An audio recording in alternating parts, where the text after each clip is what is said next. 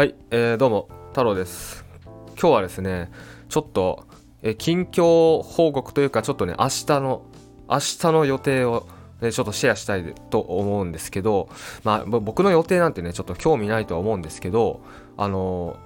ーまあなかなかこんな例はないと思うので、うんこんな人あんまいないと思うのでということでね今回お話ししようと思います。はい。でまあというのもですねあのまあ、先に言っちゃうと明日ですね あのエキノコックスっていうあの、まあ、寄生虫ですね。エキノコックスって知ってます？あの北海道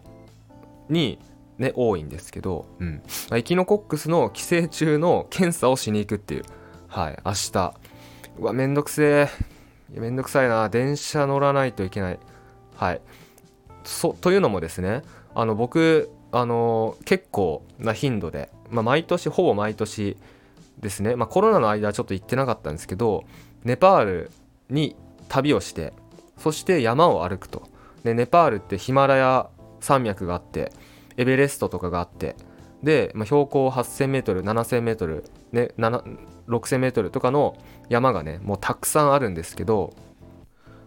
うん。まあ、そこのねヒマラヤをね僕歩くのがすごい好きでヒマラヤトレッキングっていうのを2018年からやってるんですよ。でまあ去年も行きました。去年の2022年の10月も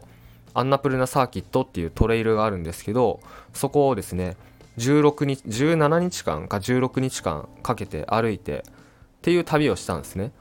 でこれまあ行ったことある人ならわかると思うんですけどそのヒマラヤってまあそのヒマラヤトレッキングってこう村ちっちゃい村から村へ村から村へとねこう徐々にこうゆっくり歩きながら標高ね例えば、まあ、5000メートルとかまで上がってでそこでこうねあのまあロッジがあるわけですよ村には。ロッジゲストハウス。でゲストハウスに泊まりながらこう村から村へ渡りながらこう歩いていくっていうものなんですけど道中ですねこうなんだろうな、まあ、日本みたいにコンビニとかないわけですよ。うん、売店とかはちょっとあるんですけどただこうね3時間ぐらいこう何も店とかもう人の家とかないエリアとかもあったりしてとなるとですねやっぱ飲み水問題ってあるじゃないですか。水。うん。そう。でじゃあどうするかっていうと要は山水をね山水を汲んでそれをまフィルターでろ過したりとか浄水タブレットを入れて殺菌したりとか、まあ、そういうことをするんですね。で僕の場合は、えー僕の場合はですね、えー浄水タブレットアクアタブっていうね浄水タブレットがあるんですけど、まあ、世界で一番有名なのがアクアタブ Amazon でも売ってます。で WHO がなんか認可してるみたいなそういうのがあってでその歌い文句としてはもう泥水でも飲めると。ねなんならもう命のねもうもう今ここにある水を飲まなかったら死ぬっていう状況でもうどうしてもこの泥水を飲むしかない。川の水とかねこう汚染された水を飲むしかない。ってなった時にその水を飲めるようにするっていうのがアクアタブっていうんですよ。うん、そう。で僕はそれをねそれをですね、えー常にトレッキング中は持っててで、まあ、歩いてるとですね水場があるんですよ。うん、水場。例えば村村とかを通るとなんかね村の民家の軒先とかになんか水がねちょろちょろずっと流れてるとことがあるんですよホースから。まあ、どこか多分ねそう水源上の方からホースホースでね水源から水を引っ張ってきてその生活用水としてねこう村には結構そういう給水スポットみたいなところがあるんですけどそういうところを見つけるとペットボトルに水を汲んで浄水タブレットを入れてでまあ、30分、ま、振ってから30分待ったら安全な飲み水ができるっていうことなのでそういう風にね使って飲み水を作ってでそれでトレッキング中はねだから山水を、えー浄殺菌してね浄化して飲み水を作って飲んでたんですよ。うん、まあだから安全だとは思うんですけどただですねそれをまあ、えーこの間ついこの間ね僕インドに行ってたんですけどインドのラダックっていうところを旅してたんですけどその時になんかそのどういう流れでそうなったのかちょっと覚えてないんですけど、えーとまあ恋人からね LINE でなんか水大丈夫なの？みたいな。ねなんか水エキノコックス大丈夫なの？みたいな LINE が来て。でそこで初めてあれ？ネパールってエキノコックス大丈夫なのかなっていうふうに思ったんですね。その時初めて。でそれで、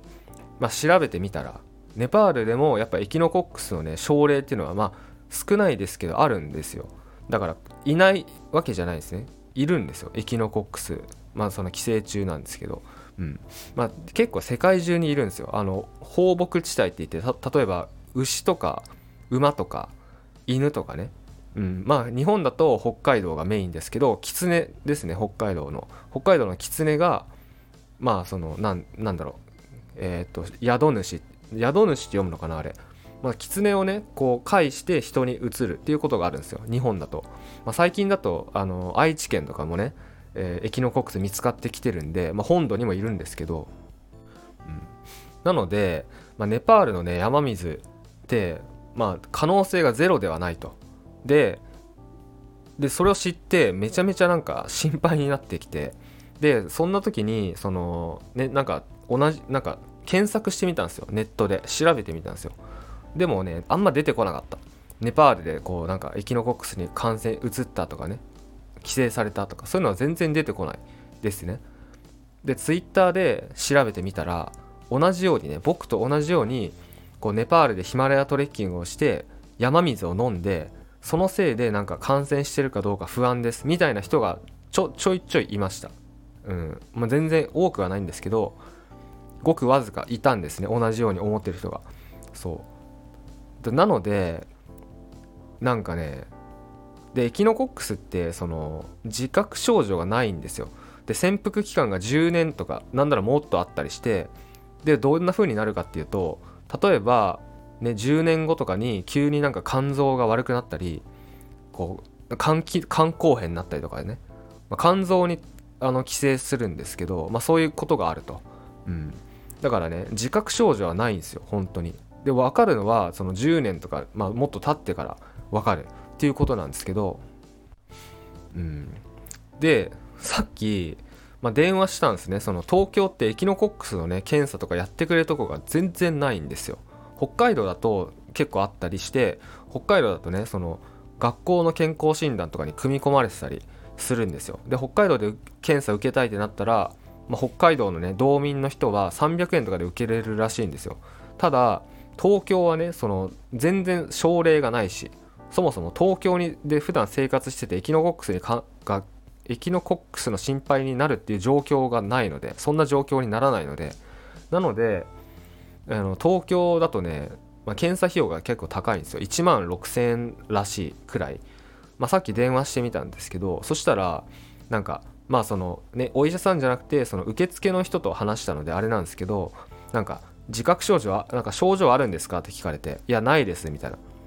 あ症状がなかったらもしかしたら検査できるか分かんないですとか言われていやいや症状出てからじゃ遅くないんですかみたいな。いや症状だってないですよねみたいなそういうやり取りをしたんですけど。うん。まあとにかくですねそのまあ1万6000って確かにちょっと高いですけどまあただその10年間とかねずっと心配で過ごすんだったらその1万6000払って検査しての方がいいかなと思って、まあ、あとは単純にこうやってねネタにもなるし YouTube ネタにもなるし、まあ、あとはねあの1ヶ月前ぐらいに2ヶ月前ぐらいかな、ね、ノートにもねブログにもこのネタを書いたんですよ。そしたらねコメントが来てなんか自分も心配になりましたみたいなコメントが来て結構同じように思ってる人ねいるんじゃないかなと思って。なのでちょっと僕がねこうなんなんなんすか？実験というか実際にその、まあ、ネパールとかトレッキングして山水を飲んでそれでどうだったかみたいな感じでやったやできたらいいなと思って。なのでちょっと明日、えー、めんどくさいですけどそこの病院に行って、まあ、検査できるかどうか分かんないみたいな言い方されたんでとりあえず行ってみてちょっとお話ししてこ、まあ、今みたいな感じで今このねラジオでお話ししたようなことをちょっとお医者さんにお話をして、まあ、受けれたら検査受けてまあ、ただね検査もねその場で受けてその場で分かるもんじゃないんですよ。あのその病院で多分採血してでその検体を北海道に送るらしいんですよね。北海道のなんか研究所みたいなところに送ってそれで結果が分かる。みたいな流れらしいので。うん。まあちょっとねそれやってこようかなと思います。まあそういうお話でした。えー、はい。ですね。まあなんか多分同じような同じようにちょっと心配だなって思ってる人いたら是非コメントしてください。はい。以上です。ありがとうございました。